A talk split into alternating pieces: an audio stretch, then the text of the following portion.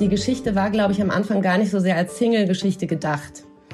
Also als wir uns die Frage das erste Mal vorgelegt haben, braucht der Mensch einen Partner, war die Idee viel mehr wirklich mit Paaren zu sprechen und zu gucken, ja, was die dazu sagen, warum sie ihren Partner brauchen. Und dann war es aber während der Recherche so, dass ich irgendwie gemerkt habe, dass die Antworten, die Singles geben oder Menschen, die keinen Partner haben, eigentlich die interessanteren sind.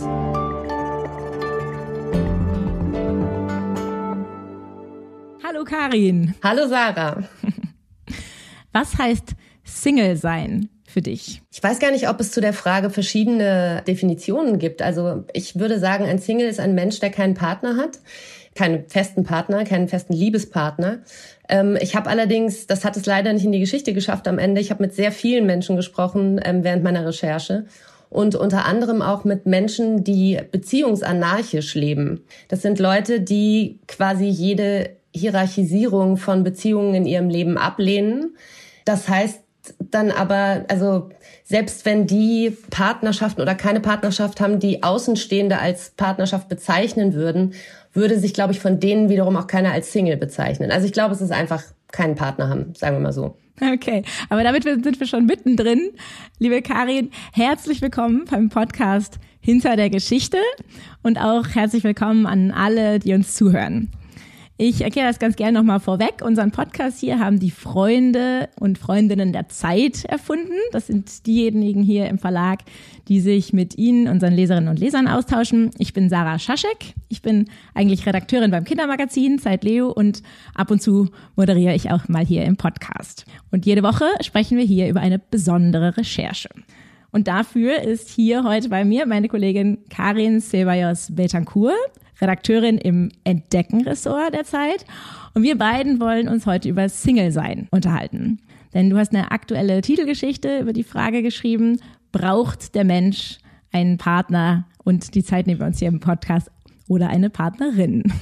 Liebe Karin, für alle, die die neue Ausgabe noch nicht gelesen haben, was erzählst du eigentlich in deiner Geschichte? Ja, es geht eben tatsächlich um die gar nicht mal so kleine Frage, ob der Mensch einen Partner braucht. Und ich glaube, am Anfang der Recherche, also ohne länger darüber nachzudenken, hätte ich die Frage spontan mit Ja beantwortet. Mir wurde dann aber sehr schnell klar, dass die Antwort gar nicht zwingend Ja ist. Also ich habe mit den am Anfang mit Expertinnen und Experten gesprochen in der Hoffnung darauf, das Ganze etwas eingrenzen zu können und hatte dann nach drei Gesprächen die Antworten Ja, vielleicht und Nein. Und da wurde mir klar, dass sich das Ganze etwas in die Länge ziehen würde und nicht so ganz leicht zu beantworten ist. Ich glaube, das können wir hier sagen. Das schreibst du im Text auch. Du selber bist ja kein Single. Du hast eine Partner, lebst in einer Partnerschaft und hast dich aber trotzdem mit dieser Frage beschäftigt. Was fandest du persönlich spannend? Was hat dich da angetrieben? Was wolltest du wissen? Also ich glaube, dass wir ja inzwischen im Journalismus dazu neigen, sehr häufig gerade so gefühligere Themen aus einer eigenen Betroffenheit raus zu beantworten. Also ganz oft, und ich finde das auch super, da ist gar nichts gegen zu sagen. Das ist auch leichter zu beschreiben, wenn man einen Zustand selbst empfindet, als wenn man bei jemandem nachfragen muss, wie sich das anfühlt und versucht, das abzubilden. Gleichzeitig ist es aber so, dass eine, ein großer Motor journalistischen Arbeitens ja tatsächlich Neugier ist. Und als jemand, der tatsächlich die überwiegende Zeit seines Lebens in Paarbeziehungen verbracht hat, fand ich die Frage tatsächlich spontan total interessant. Gab es denn Diskussionen innerhalb der Redaktion? Weil ich mir auch vorstellen kann, dass es vielleicht Leute gab, die gesagt haben, so, ist es nicht vielleicht auch ein bisschen eine schwierige Perspektive, wenn man sozusagen über jemand anderes schreibt? Also so dieser Draufblick. Naja, wie gesagt, also es gab keine Diskussionen im Ressort darüber. Das lag auch daran, dass wir es jetzt nicht irgendwie in einer ganz großen Gruppe diskutiert haben und per Abstimmung entschieden haben, wer die Geschichte aufschreibt. Aber ich glaube, der Daniel Schreiber, der Kollege, hat ja ein ganz tolles Buch geschrieben mit dem Titel Allein. Und der hat es aus einer betroffenen Perspektive, sagen wir mal, geschrieben. Und ja, also das wäre jetzt, glaube ich, noch merkwürdiger gewesen. Also mit einer ähnlichen Versuchsanordnung da nochmal von vorne anzufangen. Und deswegen war es eher, ja, also waren wir uns alle einig, glaube ich, dass das eine gute Idee sein kann, das von außen anzugehen. Und es ist ganz interessant. Also ich finde, eigentlich habe ich am Anfang gedacht, das ist eine Geschichte, die ja nun, gerade nachdem ich kein Single bin, extrem gut ohne Ich auskommt. Also warum da jetzt auch nochmal das Ich reinschreiben? Aber irgendwie genau aus dem Grund, weil es so oft gemacht wird, habe ich beim Schreiben gemerkt, ich kann da jetzt aber eigentlich nicht an der Frage vorbei. Also irgendwie muss ich mich da mal verorten und einmal kurz ausweisen, meinen Status klar machen. Und ja, das ist der Hintergrund. Das Thema ist jetzt kein ganz neues. Warum trotzdem dieser Text jetzt? Naja, also der, der Erscheinungstermin hat ganz unmittelbar mit dem Valentinstag zu tun, ehrlich gesagt, am 14. Februar. Und den muss man ja auch nicht toll finden, wenn man in einer Paarbeziehung ist. Also ich persönlich könnte nie mit jemandem zusammen sein, der den Wunsch empfindet, dieses Datum romantisch zu begehen. Aber ja, gleichwohl sucht es uns heim, Jahr für Jahr, der 14. Februar. Und das war sozusagen der, der Grund, warum wir es jetzt machen. Ein anderer Punkt ist, was eigentlich ganz lustig ist, die Geschichte war, glaube ich, am Anfang gar nicht so sehr als Single-Geschichte gedacht. Also als wir uns die Frage das erste Mal vorgelegt haben, braucht der Mensch einen Partner, war die Idee viel mehr wirklich mit Paaren zu sprechen und zu gucken, ja, was die dazu sagen, warum sie ihren Partner brauchen. Und dann war es aber während der Recherche so, dass ich irgendwie gemerkt habe, dass die Antworten, die Singles geben oder Menschen, die keinen Partner haben, eigentlich die interessanteren sind. Und insofern hat sich das Ganze auch noch mal ein bisschen gedreht. Das passiert ja oft. Ich finde das auch super. Also wenn man eben nicht mit einem festen Plan in so eine Recherche reingeht und das dann durchzieht auf Biegen und Brechen, sondern sich auch einfach ein bisschen von dem überraschen und packen lässt, was einem begegnet. Und so hat die Geschichte am Ende irgendwie so einen, ja, einen anderen Twist bekommen. Dann lass uns doch da äh, mal direkt reingehen, weil du gesagt hast, also mitten in die Recherche rein. Was waren da so Momente? Was hat dich, was hat dich gereizt, dann da nochmal weiter reinzugehen? Also am Anfang ist es ja so, wenn man so eine Geschichte anfängt zu recherchieren, dann überlegt man sich so nach dem Arche Noah Prinzip, also welche Paarung brauche ich, wer muss da unbedingt dabei sein und wer muss auftauchen. Und am Anfang war die Person, die für sich selbst entschieden hat, alleine sein zu wollen und damit auch gut klarkommt. Das war eigentlich nur so, ja, also damit das auch vorkommt. Dann, ja, gab es, ich glaube, einfach auch verschiedene Zufälle. Also das Ganze hat wie so eine Art Eigendynamik entwickelt. Das ist ja auch ein sehr anschlussfähiges Thema.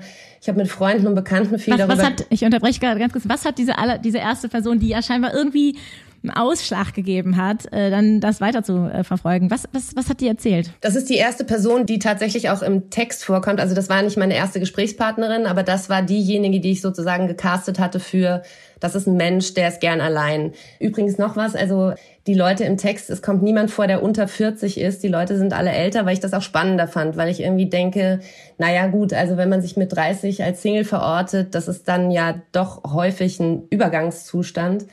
Und die Frau, mit der ich gesprochen habe, Sigrid, die im Text vorkommt, ist 68 und hat das einfach wirklich sehr glaubhaft und gut geschildert, also wie sie alleine klarkommt. Ich muss vielleicht dazu sagen, also ich bin selbst Kind einer alleinerziehenden Mutter, also ich bin zwar selbst kein Single, aber ich habe durch meine Mutter auch erlebt, dass man tatsächlich auch ganz gut alleine durchs Leben kommen kann.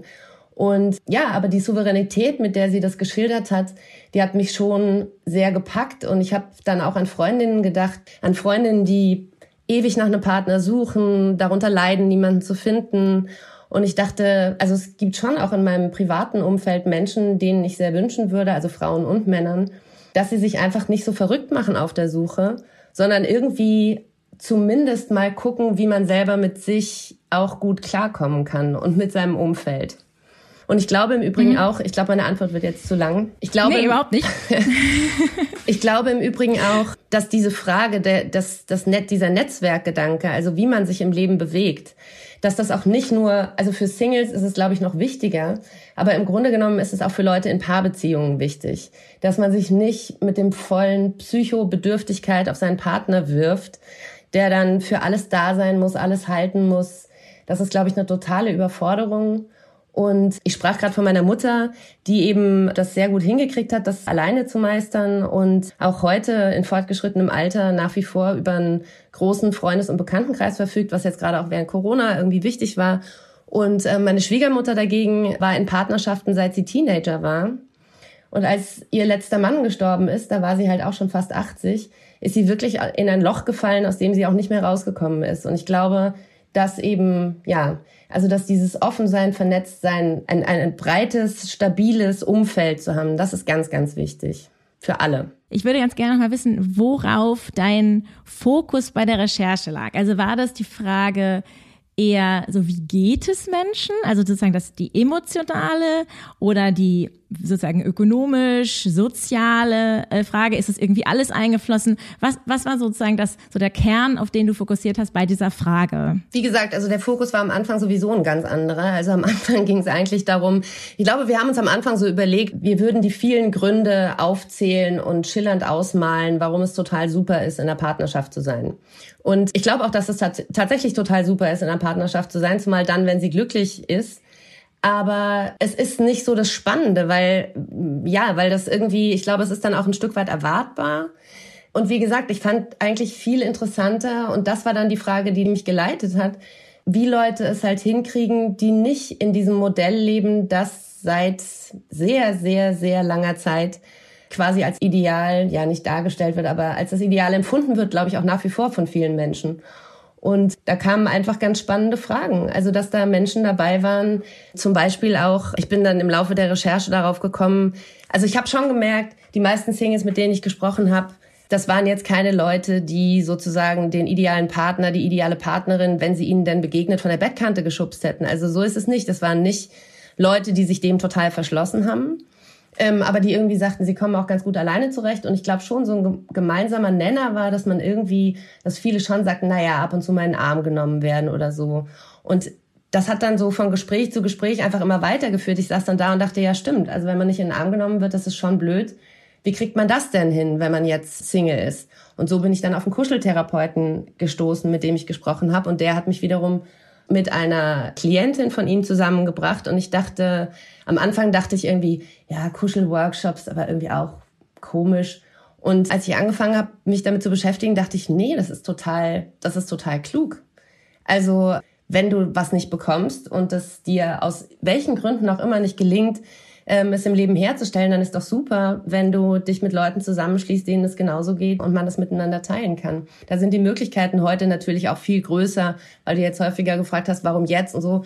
Klar, also hätte man die Geschichte auch in drei Monaten machen können, ja. Aber jetzt mal so von, so von den Umständen her, ich glaube tatsächlich so dieses sich vernetzen, irgendwie in Kontakt bleiben, das wird natürlich auch immer einfacher, ja. Also durch technische Möglichkeiten zum Beispiel. Dein Text ist ja auch eine Auseinandersetzung mit den Vorurteilen rund um das Thema Single sein. Was ist dir da so begegnet an, an Vorurteilen? Oder wogegen würdest du sagen, hast du auch irgendwo angeschrieben? Naja, gegen das, was ja schon, sagen wir mal so, also ich glaube, dass selbst bei meiner ersten Gesprächspartnerin, gerade am Anfang, also im, zu Beginn des Gesprächs, das hat schon noch was Trotziges, so ein bisschen. Wenn ich sage, ja, wir wollten ja darüber sprechen, also es interessiert mich, Sie sind ja allein und dann kommt so, nein, ich bin nicht allein. Ähm, also ich bin nicht einsam, ich lebe allein. Und also ich glaube schon, dass Menschen, also je jünger, desto weniger wahrscheinlich, aber naja, also mit dieser normativen Erwartungshaltung haben Leute natürlich nach wie vor zu tun. Du stehst irgendwie mit Leuten zusammen bei einer Party oder was weiß ich. Mein gut, Arbeitszusammenkünfte gibt's gerade nicht, aber es ist halt so, es ist normaler Smalltalk. Und ähm, sind sie verheiratet? Haben sie einen Freund? Wie auch immer. Ähm, das sind so Fragen, die man abfragt, als wäre noch irgendwie 1980 draußen und die Welt würde komplett anders funktionieren. Und ich glaube, das nervt Leute. Ich glaube aber, dass sich da auch sehr viel getan hat und dass es heute leichter ist und leichter wird. Also Menschen leben ja insgesamt ganz anders zusammen. Es gibt alle möglichen Modelle. Es gibt Patchwork-Familien, es gibt Regenbogen-Familien. Da hat sich so viel geöffnet und das Finde ich großartig. Ich, mich würde noch mal interessieren, wie du die Menschen gefunden hast und auch ausgewählt hast, die jetzt letztlich äh, vorkommen in deiner Geschichte. Denn du äh, nennst einmal diese Zahl, 23 Millionen Menschen kommen in Deutschland ohne einen Partner oder eine Partnerin aus. Äh, ja, 23 Millionen. Wie findet man die, ich habe sie nicht gezählt, sieben, acht Leute, die bei dir vorkommen in der Geschichte und warum genau die? Wie gesagt, also ich glaube, am Anfang, wenn man mit so einer Recherche anfängt, sitzt man am Schreibtisch und macht seine Arche Noah-Liste und weiß ganz genau, wer unbedingt dabei sein muss und äh, wer nicht. Und dann fängt man an zu suchen. Es war in der Tat nicht so ganz einfach, weil ich, ich wollte halt nicht über Menschen schreiben, die ich persönlich kenne. Das ist immer schwierig, da dann den Abstand hinzukriegen, dass man denen objektiv begegnen kann. Und ähm, dann habe ich versucht, eins von mir wegzuschubsen und Freunde und Bekannte zu fragen, eben wie gesagt nach diesen Konstellationen, die ich gesucht hatte. Habe dann aber gemerkt, naja gut, das macht es jetzt auch nicht so sehr viel einfacher, weil dann sind es Freunde von Freunden. Und irgendwie hat es, ich weiß nicht, wie ich es gut erklären soll, also es hat so eine Art Eigendynamik entwickelt. Ich bin dann irgendwann, ähm, weil mich das auch interessiert hat, es gibt ja natürlich auch Leute, die nicht nur sagen, der Mensch braucht einen Partner, sondern der braucht mehr als einen Partner. Dann bin ich auf die ganze Polyamorie-Szene gestoßen Da hat, war jemand sehr nett und hat meine Anfrage in so einem Newsletter gepostet. Da haben sich dann auch viele Leute daraufhin gemeldet, was ich im Übrigen auch super fand. Also das ist ein ganz komisches Gefühl, aber auch ein großes Geschenk, finde ich, also was mit unserem Job so zu tun hat. Ich weiß, ich habe eine Frau getroffen, die tauchte dann am Ende im Text nicht auf, aber die hat mich von der U-Bahn-Haltestelle in Berlin abgeholt. Dann sind wir zu ihr nach Hause. Wir haben uns noch nie gesehen und saßen drei Stunden in ihrem Wohnzimmer und sie hat mir ein großes Stück aus ihrem Leben erzählt. Und dieses Vertrauen, was einem da Menschen entgegenbringen, das finde ich ist schon eine große Sache. Und wie gesagt, also ich glaube, es war dann am Ende weit weniger gebaut, als es am Anfang gedacht war, sondern es hat sich so ein bisschen organisch entwickelt und ineinander gefügt. Im Text hast du mehrfach erwähnt, dass diejenigen, also außer jetzt den Coaches und den Psychologinnen und so, mit denen du auch gesprochen hast, aber gerade die Menschen, die du befragt hast, die sozusagen von ihrem sozusagen Liebesleben oder genau den, den Beziehungen in ihrem Leben oder Nicht-Beziehungen in ihrem Leben gesprochen haben. Und äh, die wollten aber nicht mit Klarnamen auftauchen, also mit, mit, mit Nachname und Vorname. Eine Person wollte sogar ihren, Vornamen, ihren Vornamen geändert haben. Was waren die Sorgen dahinter, ähm, sich mit sozusagen der eigenen Beziehungsgeschichte auch ähm, abbilden zu lassen. Naja, also mit vollem Namen. Ja, ich glaube, das hat, also ich kann das total gut nachvollziehen. Natürlich hat man es immer lieber als Journalistin, wenn jemand bereit ist, das mit vollem Namen und Foto und weiß nicht was anzugeben. Aber es sind halt am Ende doch intime Gespräche und das ist eine Sache, ob ich das einer wildfremden Journalistin auf meinem Wohnzimmersofa erzähle oder ob sozusagen ich am nächsten Tag in die U-Bahn steige und jeder, der neben mir sitzt, liest das, was ich in dem Rahmen gesagt habe in der Zeitung und dann steht es hinterher noch im Internet und geht nie mehr weg. Also ich verstehe, dass man den Kreis derer, mit dem man das teilen möchte, überschaubar halten möchte und äh, ich glaube, mit einer Titelgeschichte in der Zeit schrammt man an diesem Ziel ein bisschen vorbei. Und deswegen, ja, also das war auch noch so eine Sache. Ich am Anfang habe ich gedacht, nee, die müssen unbedingt mit vollem Namen auftauchen. Und irgendwann dachte ich, nee, wieso eigentlich? Also ich meine, ich weiß, wer die sind. Die Gespräche haben stattgefunden. Die sind sogar, ich habe sie aufgezeichnet. Aber ob jetzt jemand so oder so heißt, ist am Ende, glaube ich, nicht entscheidend. Und mir war wichtig für das Gespräch, dass es wirklich eine offene Gesprächsatmosphäre ist und dass nicht irgendwie Leute bei jedem Satz, den sie sagen, sich die Frage stellen, oh mein Gott, aber wenn es dann in der Zeitung steht, mit meinem Namen, kann ich es dann sagen oder nicht? Denn es ist ja wichtig für so Gespräche, dass Leute sich einfach öffnen. Ja. Du hast jetzt ganz viel Einblick gegeben in die überraschenden Momente, das, was dich, ja, was dir irgendwie plötzlich auch Neues irgendwie dabei begegnet ist an, an Gedanken. Was würdest du sagen, war vielleicht so der Kern dessen, was du rausgefunden hast für uns und für dich auch, für dich selber als Autorin. Ich glaube, das ist ja am Ende ein bisschen das Fazit des Textes auch, das ähm, ich fürchte wenig überraschend ist, aber also das Fazit ist tatsächlich so ein bisschen lieber reich und gesund als arm und krank.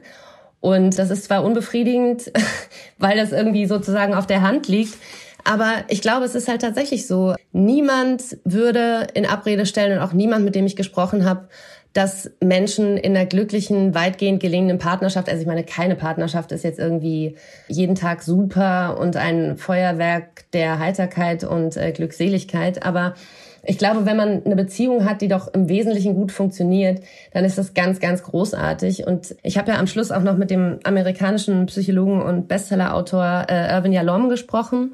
Und dem habe ich die Frage gestellt, die er für sich gar nicht so uneingeschränkt bejahen wollte, aber der hat halt ein Buch geschrieben mit seiner mittlerweile leider verstorbenen Frau, mit der er 70 Jahre oder mehr als 70 Jahre sein Leben verbracht hat. Und ich glaube, wenn man diesen Menschen findet, mit dem, oder einen Menschen findet, mit dem das möglich ist, dann ist es bestimmt auch Arbeit von beiden Seiten, dann ist es bestimmt, sind es viele Gespräche, sind es auch Konflikte, aber dann ist es vor allem einfach auch ein großes Geschenk. Und ich glaube, es hat halt auch mit Zufall zu tun. Ich glaube nicht, dass es nur den einen Menschen gibt, der zu einem passt. Ich glaube, das können, äh, ich glaube nicht an den Mythos der Kugelmenschen. Aber so wahnsinnig viele sind es dann halt am Ende vielleicht auch nicht.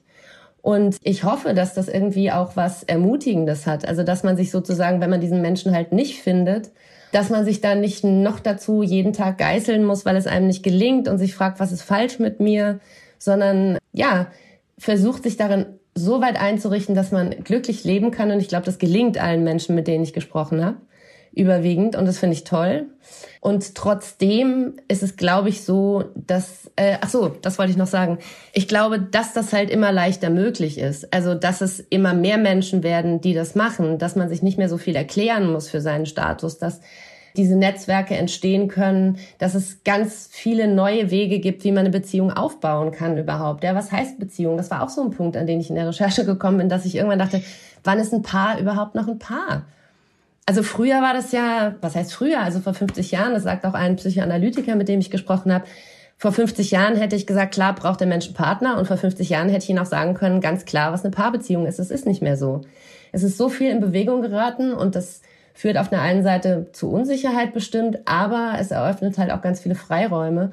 Und ich glaube, das ist ein großer Gewinn. Und ja, ich glaube, das war das war so die positive Message irgendwie, die, die mir wichtig war am Ende. Hat sich was im Laufe der Recherche bei dir selber verändert, deinem Blick auf deine eigene Beziehung?